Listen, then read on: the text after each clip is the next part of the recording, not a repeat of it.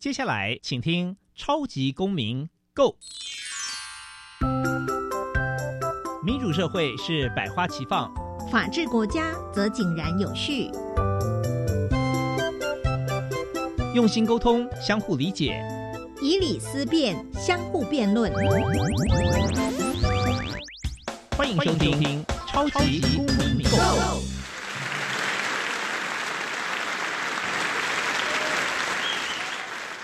各位听众朋友，大家好，欢迎再次收听《超级公民 Go》，我又是节目共同主持人苏格格苏明祥。本节目呢是由教育部所委托，由国立教育广播电台以及财团法人民间公民与法治教育基金会联合制播。本基金会呢是以两大出版品为中心，第一大是民主基础系列，第二大出版品是公民行动方案系列，培育未来公民要具备法律价值与思辨的能力。此外呢，我们也关注各个教育现场的辅导管教议题。目前出版的两本书，第一本是《老师，你也可以这样做》，第二本是《老师，我有话要说》，分别针对校园中常见的问题，提供相关的法律以及教育的观点。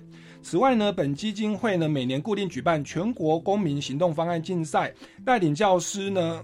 这个鼓励学生来对于公共事务来提升关注，提供解决的方案。此外，我们也不定时的举办教师研习工作坊等等，希望能够呢提升台湾的人权法治教育。那最近几集呢，我们本节目呢开始新增的法治教育广播节目情境剧，希望可以透过这个人物对话、活泼有趣的方式来宣导法治观念，那提升青少年以及社会大众呢对于日常生活的法律问题有进一步的认识。现在让我们来收听法治教育广播情境剧。哦，他东西不还我，该怎么办？乱弃养动物会违法的吧？网络买错东西能退吗？生活处处藏考题，想要欧趴没问题。学习法治，保护你。我的青春不 NG，我的青春不 NG。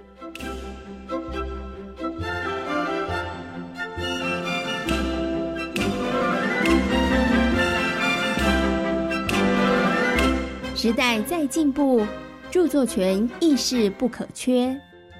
著作权法重置权、公开传输权。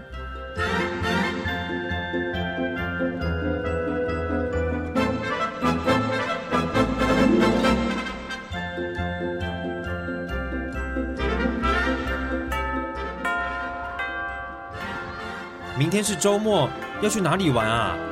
建哥，我们去看电影好不好？哎呦，电影票很贵耶。那我们一起看免费电影，而且不用到电影院人挤人。怎么可能？当然可能啊！阿忠，只要从网络上下载免费的电影就 OK 啦。从网络上下载？嗯，只要上网搜寻，就会有一堆网站跑出来，不只能免费看到最夯的电影，而且还会有中文字幕哦。可是这样不会有问题吗？悠悠，很多人都这么做啊，应该不会有问题啦。可是梦梦，我记得我妈妈曾经说过，从网络上下载电影好像会触犯法律耶。你讲的太夸张了吧？只是下载电影而已，怎么可能会犯法呢？反正我还是觉得不太好，嗯，还是不看电影了，出去玩的事就再说吧。我先走喽，拜拜。哎。怎么这样？那我陪你回去。悠悠，等等我。哎，建哥，那电影还要不要看呐？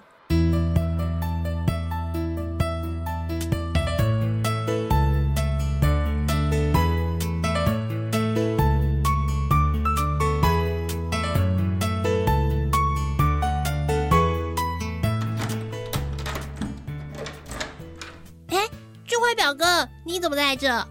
姨妈找我来吃饭，顺便试吃她的新菜红烧肉。哎，对了，表哥，我有件事想问你。嗯，什么事啊？如果把电影上传到网站上，让别人免费下载，这算是违法行为吗？啊，原来你想问著作权相关的问题啊？依照《著作权法》第九十一、九十二条的规定，凡是未经著作权人同意。把别人的著作放在网络上让人浏览、观赏或者是聆听，就算是侵害著作权人的重置权跟公开传输权哦。如果只是上网看影片呢？单纯上网观看并不违法，但是有些看片软体会在你看影片的同时，让电脑自动下载存档。无论是上传或者是下载著作权影片，可都算是违法的行为，需要担负三年以下有期徒刑和高额罚金的刑事责任。所以啊，千万不要因为贪小便宜而让自己犯法哦。哇，这么严重啊！嗯，而且不法侵害他人著作财产权、制版权，还要负民事损害赔偿责任。哦，我得好好告诉我的同学们，免得他们触法。谢谢表哥。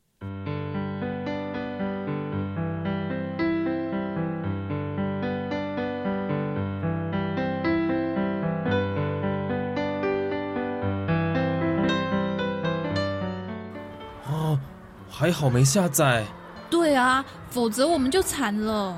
悠悠，谢谢你告诉我们。别客气啦。不看非法下载的电影，哎，那我们去图书馆看书吧。好主意，走。悠悠，你会一起来吧？当然喽。哎，图书馆前面的公园怎么围了这么多人啊？天哪，那那不是 Special 吗？Special，那是谁？艺人吗？天哪，哎，你怎么可能没有听过 Special？他们可是现在最红的偶像团体耶！真的吗？我马上找他们的 MV 给你看。哎，奇怪，怎么出来的歌词怪怪的啊？我看一下。哎，原本不是这样的啊。这不是官方的影片，好像是别人恶搞后再上传的。这样可以吗？可是我看网络上有很多恶搞的酷手影片都是这样啊，应该没关系吧？不行啦，这样恶搞我最爱的 Special 主打歌。这很令人生气耶！不然我传一个赖问问我律师表哥好了。啊，表哥回复了，他说这样恶搞别人的著作是侵害著作人格权，会使著作人名誉受损，是违反著作权法的。著作人可以请求赔偿以及要求回复他的名誉。如果著作人提出刑事告诉，行为人就会有刑事责任。会判处有期徒刑及罚金的。哎，我们可以检举这个影片，阻止这种恶劣的行为。太好了，这种丑化别人的行为真是太可恶了。嗯，天好热，我们快进去图书馆里吹冷气吧。哎，等会儿我要做件重要的事情啊！什么事啊？之前老师叫我们买英文杂志，但每本都好贵哦，所以我想在图书馆里影印英文杂志。阿忠，你可以帮忙吗？呃，这样好吗？我妈说没问题啦。阿忠，拜托你了。呃，呃，好吧。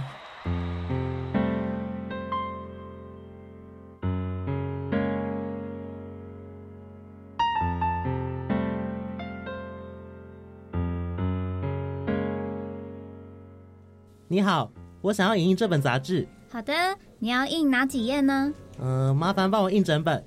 印整本的话，会违反著作权法第六十五条有关合理使用的规定哦。哎，合理使用？我们又没有要拿去卖，这样也不行吗？不行哦。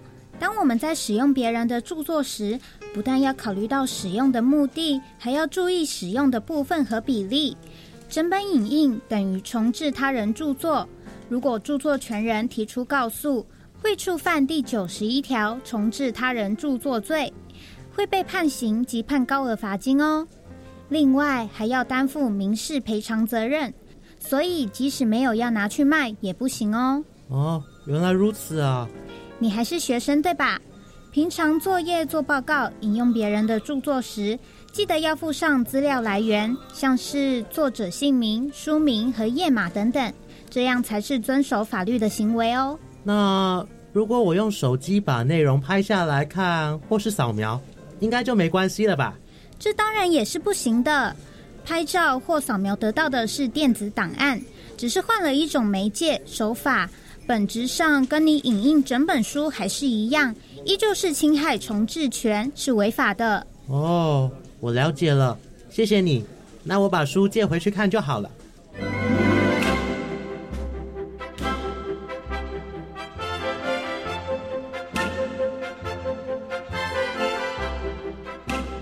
天学到了很多跟著作权有关的知识。嗯，原来影印不能印整本书啊！以后我们要多多注意健哥，盯着他，别让他去下载盗版电影。哎呦，我不会啦！我现在知道这样做是违法的。虽然现在资讯取得很方便，不过也得多小心哦。著作权法保护了创作者，他们才能创作出更多更好的作品，这样我们才有机会观赏或阅读啊。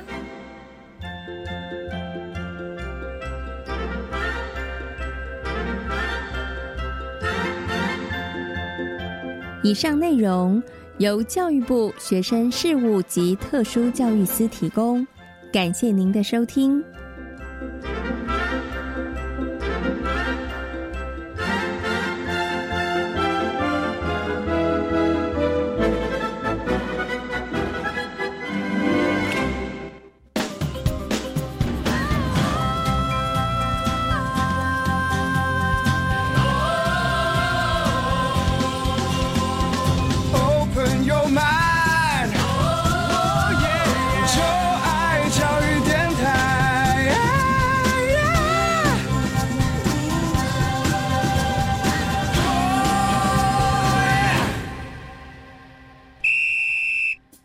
小小公民停看听，在这个单元，我们将会带给大家有趣而且实用的公民法治小知识哦。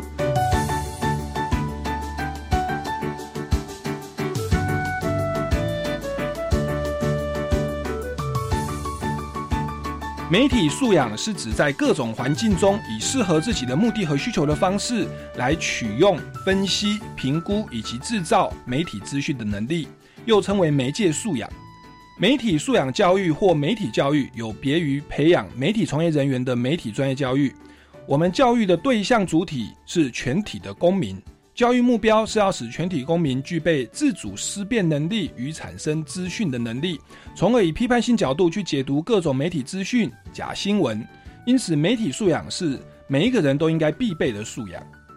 媒体素养的目的是使人成为人为媒介消息的纯熟创作者和新闻的生产者，促进人们对每一种媒介的特长和局限的理解。并且拥有创造独立媒体的能力，而不是仅限于对特定观点的理解与接收。媒体素养是一个庞大的概念，随着访问量对于媒介的重要性日益增加，人们通过接受媒体素养教育，很大程度上获得了辨别真伪的能力，并且能够辨别大众传播媒体中媒介消息的生产者看法的真伪。接下来，我们进入公民咖啡馆。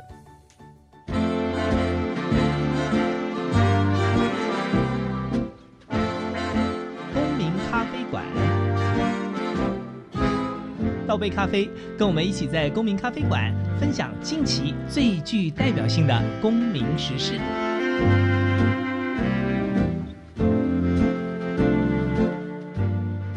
欢迎各位听众朋友来到公民咖啡馆哦。那本周呢，我们要持续要来进行的主题是媒体素养的探讨。我们邀请到一位也是非常呃专业、学有专精的来宾，我们用最热情掌声欢迎台北大学社会系的专任教授张恒豪教授。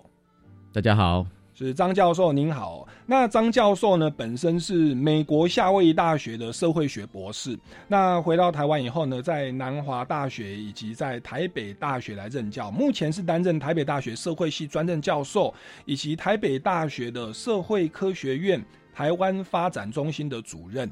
对，那关于这个张教授的学经历，要不要再跟我们听众朋友介绍一下？哦，我在夏威夷大学拿到博士学位，那过去也。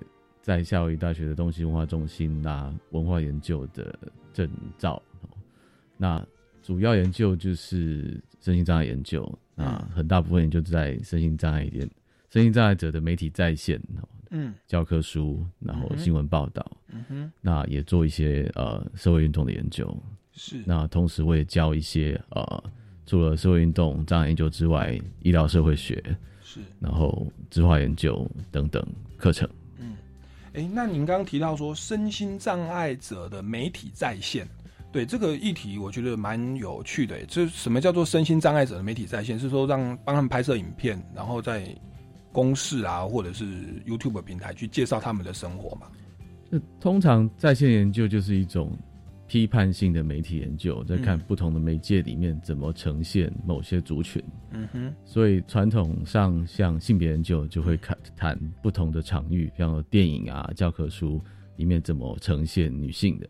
嗯。所以，像我的有点，我有的人就在谈这个教科书里面的声音障碍者的形象。嗯哼，那你看传统的这个性别研究会说，教科书里面是爸爸看报纸，这个妈妈妈妈煮饭煮早餐，对不对？是是，对。不过现在可能是爸爸划手机，妈妈划手机，是 小孩小孩买 seven，是那。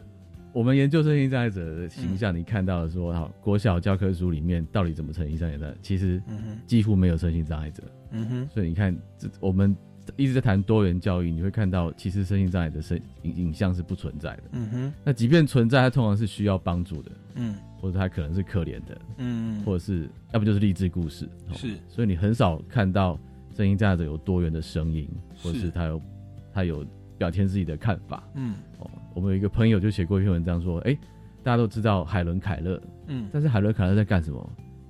没有人知道。嗯哼，大家看到的是支持海伦凯勒的苏利文，就是那个聋盲教师。所以海伦凯勒本身作为一个聋盲，就是视听双障的的的人，他其实有非常精彩的生活故事。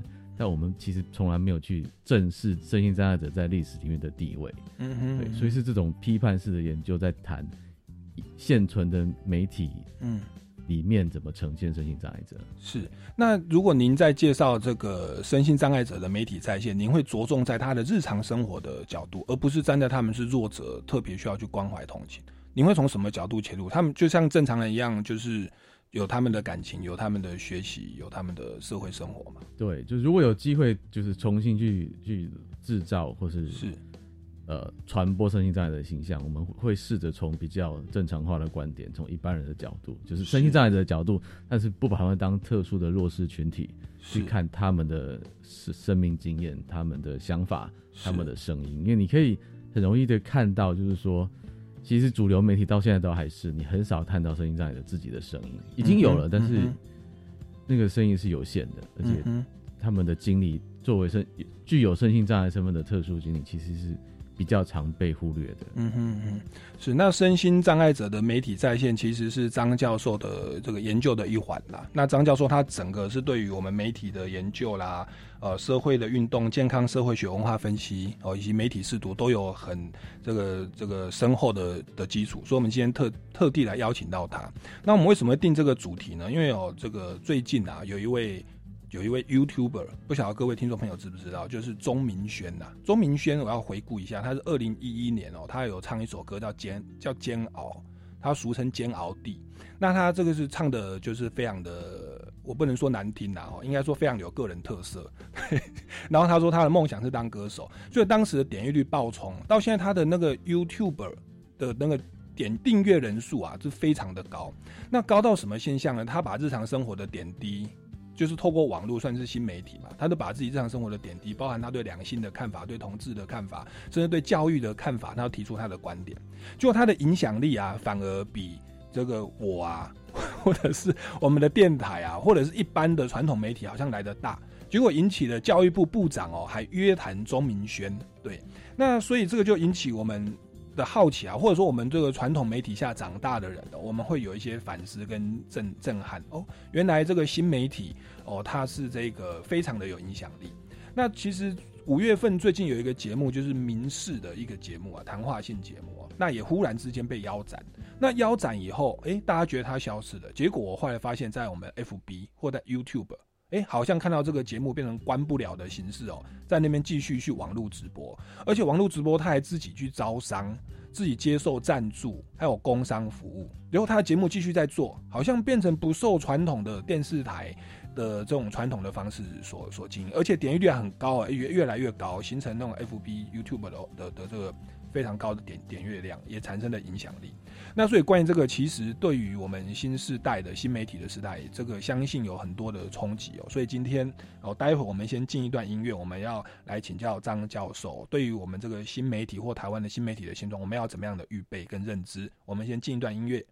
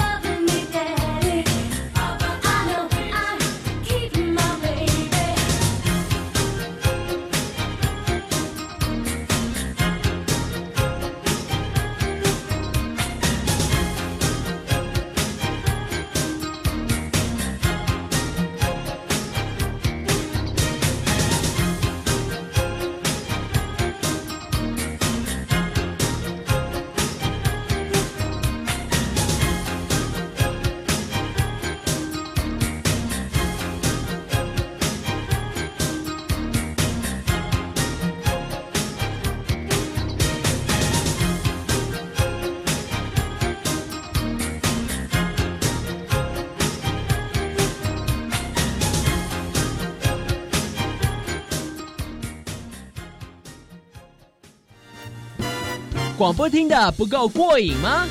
想要更及时的和主持人互动，甚至参加抽奖拿好礼，你的心声我们听到了。只要锁定教育电台，生动全世界 FB 粉丝专业，无论是双语教学、职人分享，或是亲子教养，都在脸书直播现场留言，还有机会抽到小奖品哦！赶快加入教育电台，生动全世界 FB 粉丝专业。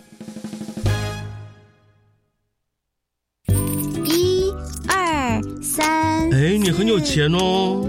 就平常找回来的零钱都放在这边呢。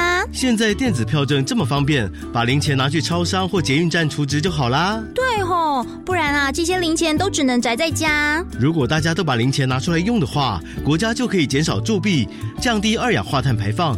不然啊，北极熊都 GG 喽。把硬币储值到电子票证当零钱包使用，好棒棒！以上广告由中央银行提供。你戴耳机是在听英语吗？是啊，我觉得随时随地都可以学英语啊。难怪你的英语那么厉害。没错，生活中任何领域都是学习英语的好时机。走出教室与课本的框架，英语不再只是课堂上的语言，而是能在生活中学习及运用。更重要的是，学会尊重与欣赏不同的文化与民族，培养国际观。以上广告，教育部提供。我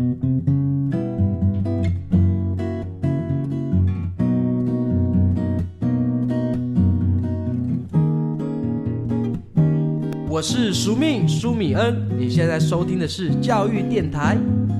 Open your mind，就爱教育电台。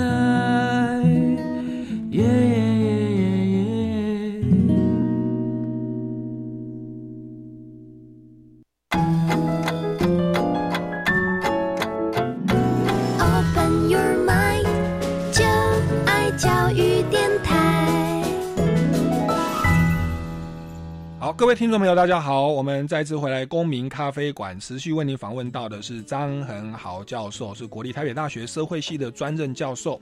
那刚刚我提到说呢，最近的这个新媒体在我们的这个。这个文化界啊，或者说资讯传播界，其实产生的影响力不会亚于传统媒体啊。那我想请问一下张教授，这个传统媒体跟新媒体，我们传统媒体可能是电视、电台啦，哦，新媒体可能是网络啊，或者是其他的。您觉得这个传统媒体与新媒体最主要的差别为何？嗯，这问题有点复杂，很复杂。不过简单说了，我想传统媒体通常会强调专业人士制作，嗯，然后它有一定的资本。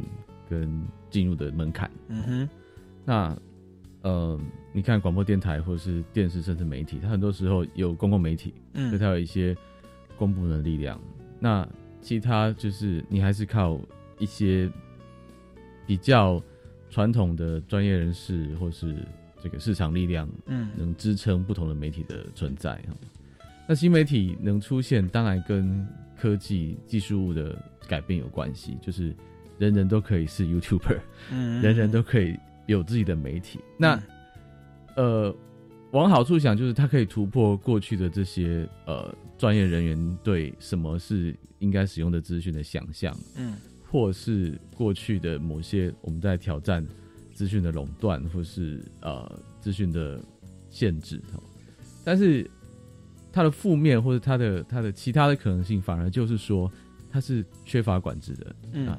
人人都是，人人都是 YouTuber，人人都可以在 say something 的时候，都可以在在媒体上说自己想要说的话的时候，嗯，有时候不见得所有事情都是对的，甚至他可能是有问题的，嗯，可能可能是犯罪，嗯，可能是伤害其他人，嗯，那这就是我想是当代整个新媒体文化之下，当代社会的挑战，嗯哼嗯，我们传统的媒体它会有媒体的管制嘛？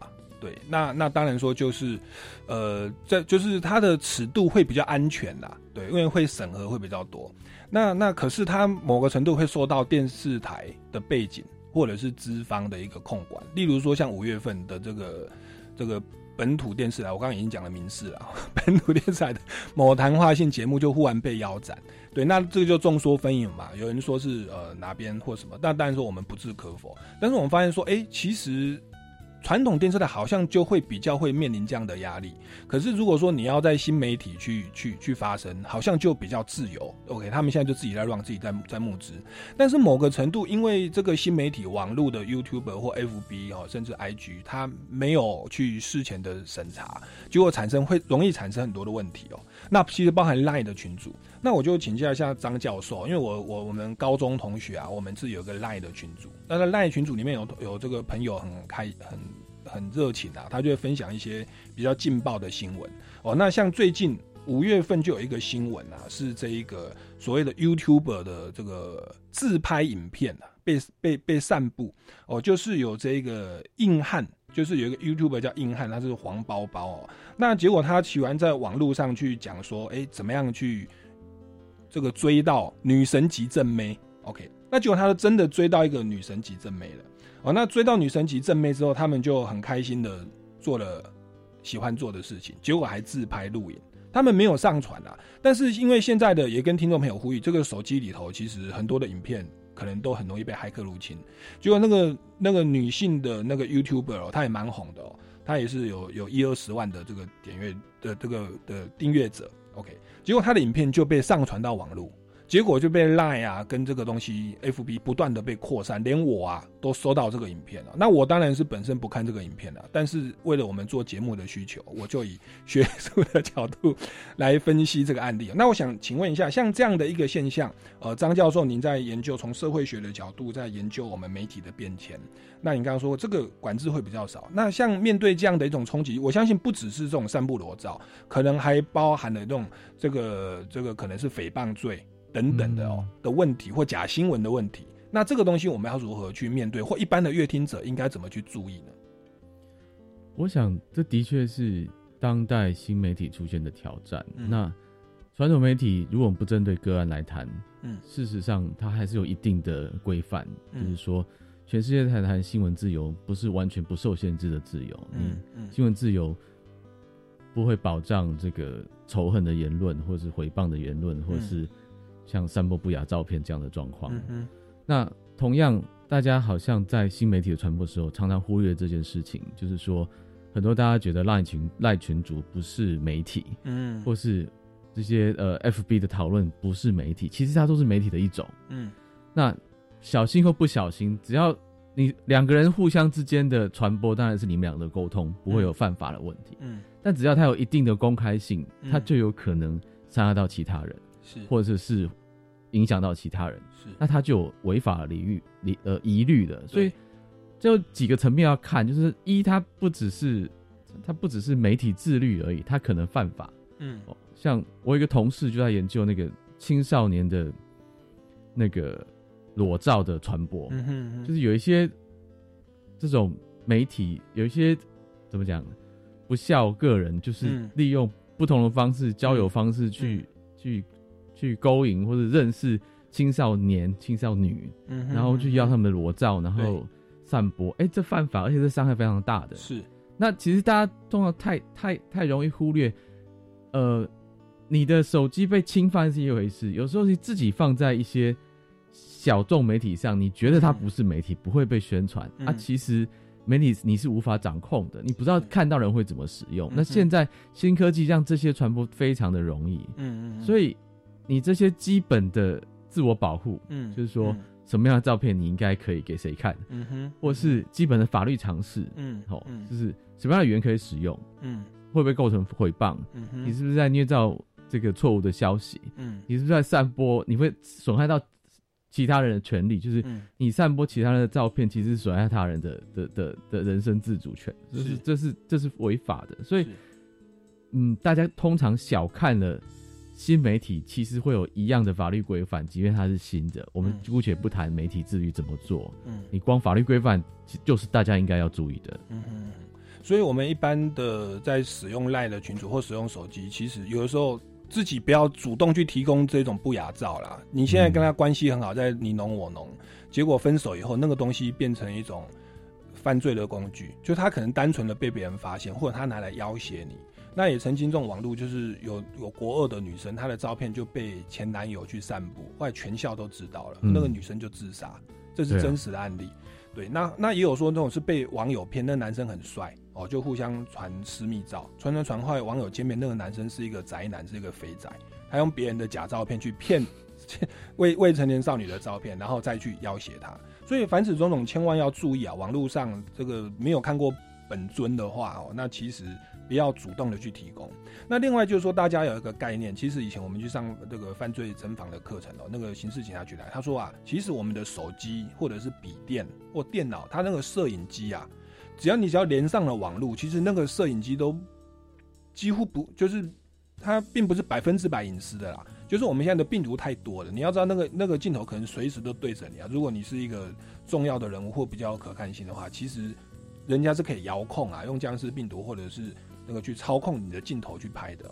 那曾经有一个美国的女记者，她有一次就是手机直视的充电，她放在充电座直视的，OK，她摆着。结果她在饭店洗完澡之后出来，就也没有穿什么衣服，她窗帘都关起来嘛。结果她发现她的。这个饭店的照片的影像哦，全裸的影像被散布了，她去告那家饭店。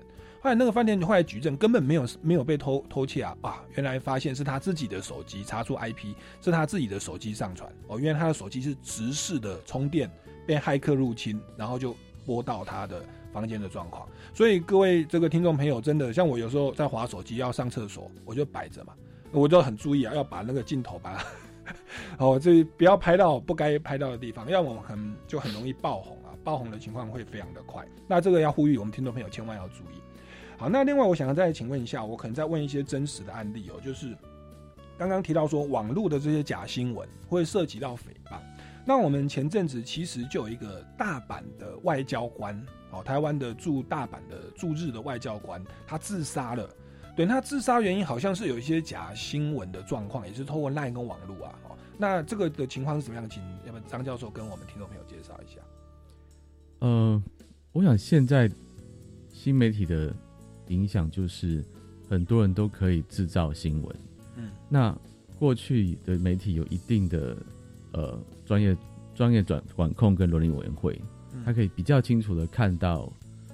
媒体的真假，那现在很多新闻为了呃新闻的真假，对不起，那现在很多节目为了要抢快新闻，他会不会去求证呃新闻的真实性？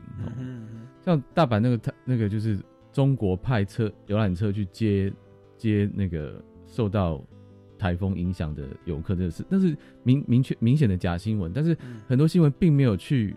并没有去查证，他就直接播了。然后谈话性节目的主持人也拿来用。那其实这应该要被管制的。那它的后果当然是是严重的。那像这个 case 是后来这个呃相关的负责人这结束自己的生命。但是我想，一方面我们要回到那个基本的媒体自律，就是说我们大家很难完全杜绝这些假新闻的出现，但是。就是传统的大众媒体应该不要不应该为了抢新闻而不去做基本的新闻的查证啊。嗯哼。二就是所有人看到新闻都应该要做一个查证的动作啊。就是，呃，这诽谤是另外一回事，但这种假新闻的传播可能就会潜在的呃伤害其他的人。嗯哼。那新闻的来源是谁？所以我们还是会觉得说，新闻的来源谁发的？就是传统的新闻都会做做这样的事情嘛。你要对你的你你写的新闻稿负责嘛。嗯。没有没有没有来源的新闻是是要被质疑的。那不要轻易传传播这种看似新新闻的新闻，好像耸动性我就一定要传，但是其实它可能是假的。所以我会觉得，如果你要回到一个当代应该有的基本媒体素养的话，一种基本的求证能力是重要的。就是说，你怎么去分辨它的来源是谁，它是谁做的，它有没有可能性？嗯哼，那有没有一些可以？查证的管道，不要觉得哎耸动的新闻，然后大家都知道就赶快去发，因为这可能会有传播假新闻的危险。虽然不是你做的，是是，我们去传播或按个赞，其实都有帮助犯的嫌疑了。嗯，对。那那个俗话说“谣言止于智者”，对。那现在网络的资讯这么的泛滥了，而且我们的这个大法官解释五百零九号又非常的重视我们的言论自由。对，所以我常常哦，大法官解释五百零九号，就是说这个新闻媒体或者说我们新闻散布者，你只要有相当的的查证，有相当的证据哦，可以证明自己有足够的理由相信自己讲的是真的，就不会成立诽谤罪啊。所以他他可以说问了五个人，然后呢有三个人说有，两个人说没有，那他可以说我相信那三个人说有，他就把它当成是真的新闻就讲了。但是他讲出来了，可能就是一家媒体哦，那可能就是就是就是我们大家所认知的那种主流媒体。但是讲出来，其实它是有很大的空间可以去那个。那事后我们要再去提告，其实都不容易成立诽谤罪。那你说事后请求民事赔偿，但是那个钱的赔偿啊，或者说你登报的那个小范围，它的影响力远远不及那个负面新闻所带来的整个周边效应。所以就变成你好像要去澄清，就好像那个拿一个大神功对抗整个整个媒体嘛。哦，那那那其实完全没有达到澄清的效果。所以有时候我也勉励。我的的朋友或学生，如果进演艺圈的话，因为我我自己是大学讲师，后来参加歌唱比赛，也算半半只脚啊，一只脚踏入演艺圈。我常常勉励大家说啊，人呐，非默默无闻呐，哦，便是毁誉参半。哦，你只要在台湾这么一个一样米养百样人的一个媒体生态，又这么样的言论自由，其实你在大家的检视之下，一定有人喜欢你，一定有人不喜欢你。你的小事情会不会放大？没做的事情会变成要这样。真身杀杀人呐，哦，就是真身杀人，真身杀人就这样传传传。所以其实人也要学习啊，不要太去在意这些网友的评价，或者是不要让自己就活在人的眼光当中哦。其实要面对自己的良心，然后面对自己的人生，不需要因为别人的流言蜚语啊而结束自己的生命哦。这是对我们听众朋友的一个呼吁。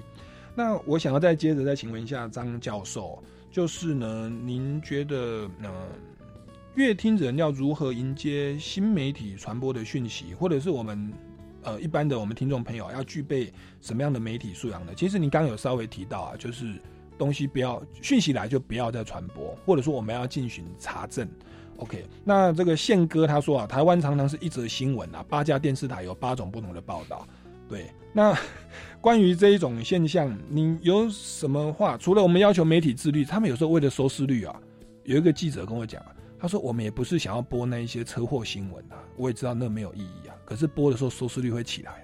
我如果不播那个去拉一下我们的节目收视率，我明天、明年就不在这里工作了。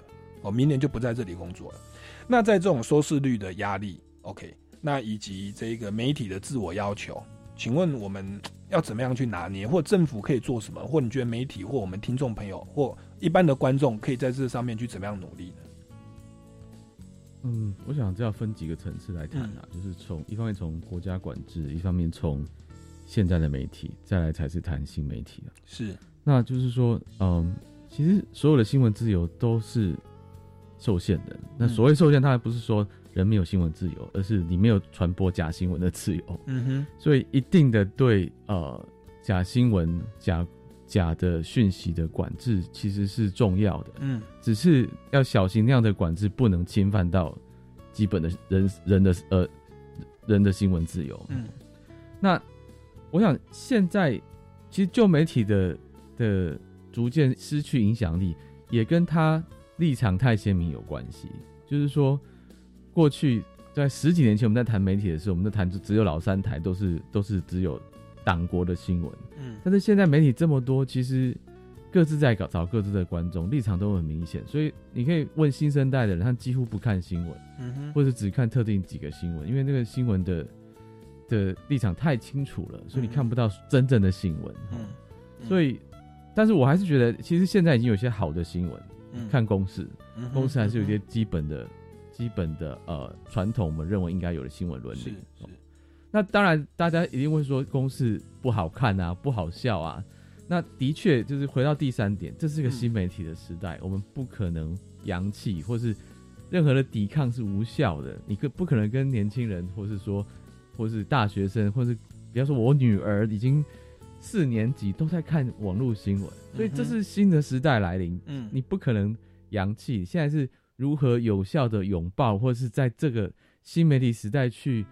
建立一个新媒体时代的伦理，嗯，或是新媒体时时代分辨呃资讯的真假、资讯的的确实度，嗯，那同时一个查证的基本能力是重要的。我是觉得我们现在的教育太强调就业，嗯，但是其实那个很很教育的很大部分是分辨资讯的真假，嗯，那查证的能力，嗯，就是你可以去找。不同的资讯管道去做有意义的查证，不管是这个基本的简单的 Google，嗯嗯嗯，或是找相关的文献，嗯嗯找重要核心的的的的专业人员去讨论，因为很多医药医药新闻、媒体新闻其实是经是很容易去查证它的真假的。嗯，那我觉得我们要回归这些人分辨资讯的基本能力，就会非常的有意义。嗯那再来就是，其实当代社会其实太容易变成活在网络世界里。嗯，这个有一本书就在谈这个呃，alone together，就是呃在一起孤独，就是现代的人其实都活在网络，有网络朋友没有没有真实朋友。嗯哼，那你要你要让你的世界更宽广，你才有办法真的更容易去呃分辨资讯的真假。嗯也就是说，真假不只不一定只在不一定只在网络新闻里面啊，嗯你要去理解不同人的想法，就是嗯长辈的也好，同才的也好，不同的身份别的人到底怎么思考事情，嗯那种一种对不同人、不同位置理解事情的理解，嗯。是有助于你去重新思考，嗯。讯息为什么这样被传递，为什么这样被理解，长辈为什么喜欢长辈图，嗯年轻人为什么喜欢 YouTube，、这不是理所当然的，这有人的不同背景之下对资讯的理解能力的差别。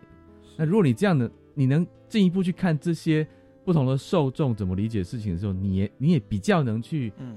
理解，哎、这个新闻可能的偏颇，可能嗯的在诠释中间的过程发生了什么事情，嗯这样就比较比较不会被单一的新闻加资讯所呃主宰。是，所以除了我们听到一个很夸张的新闻要去查证，最最简单的网络啦、Google 之外，我们要去了解那个媒体的背景哦。例如说，某个电视台三立名视是蓝 是哪一个色彩的啦，哦，或者说是中天 TVB 或者中中国中央电视台它的立场是如何？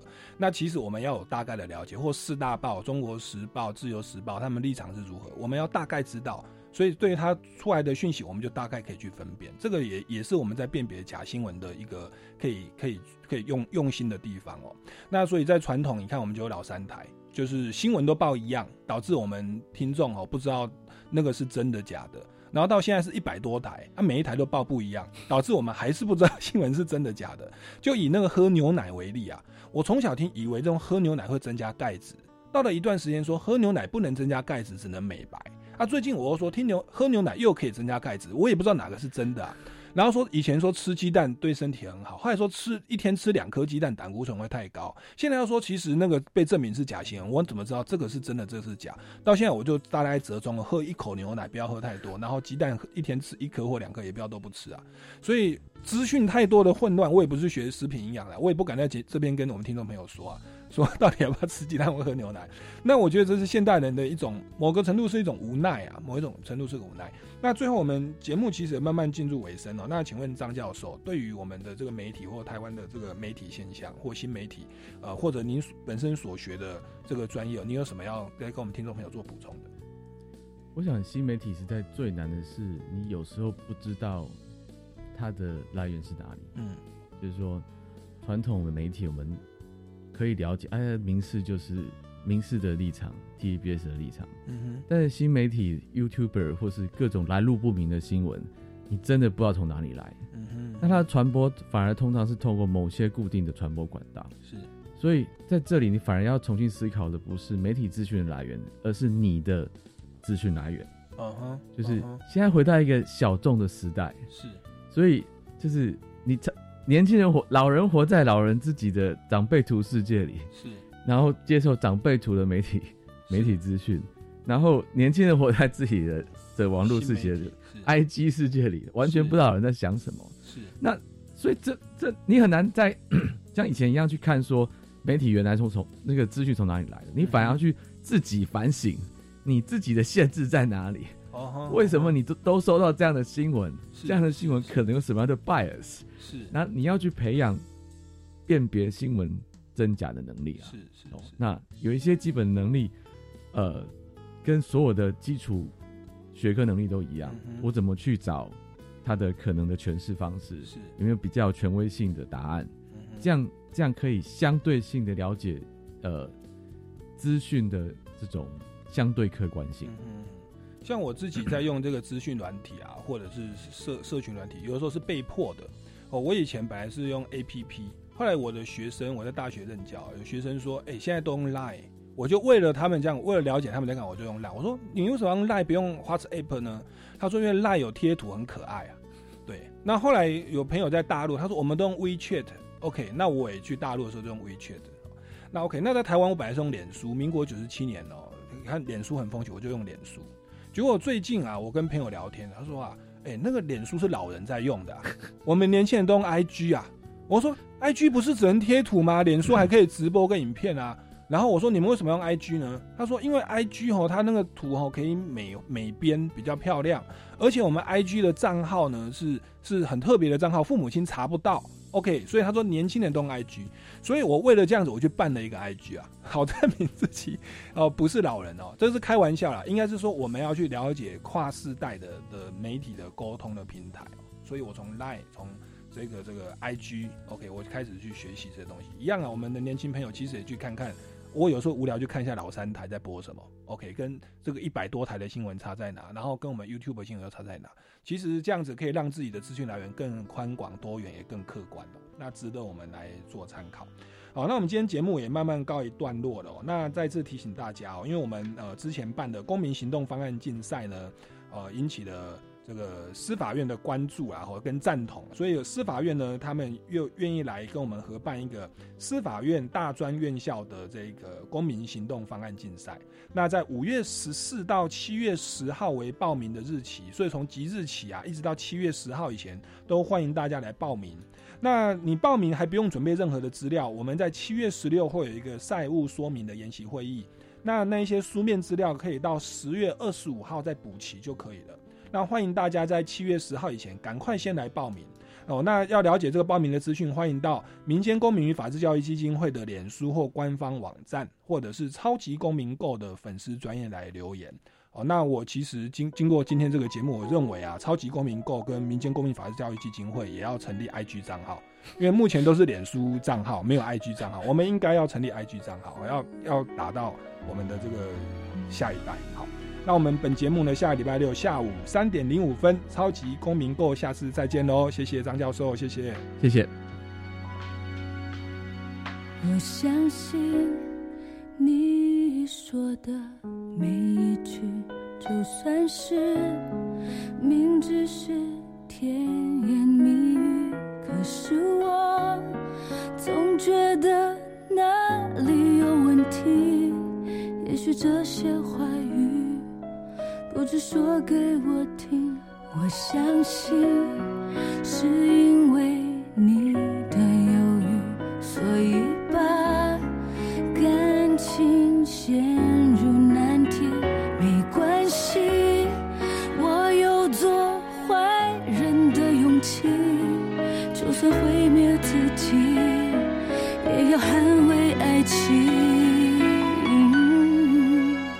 我全都相信，相信你说的每一句，每一句。我答应，我可以，我不会负你。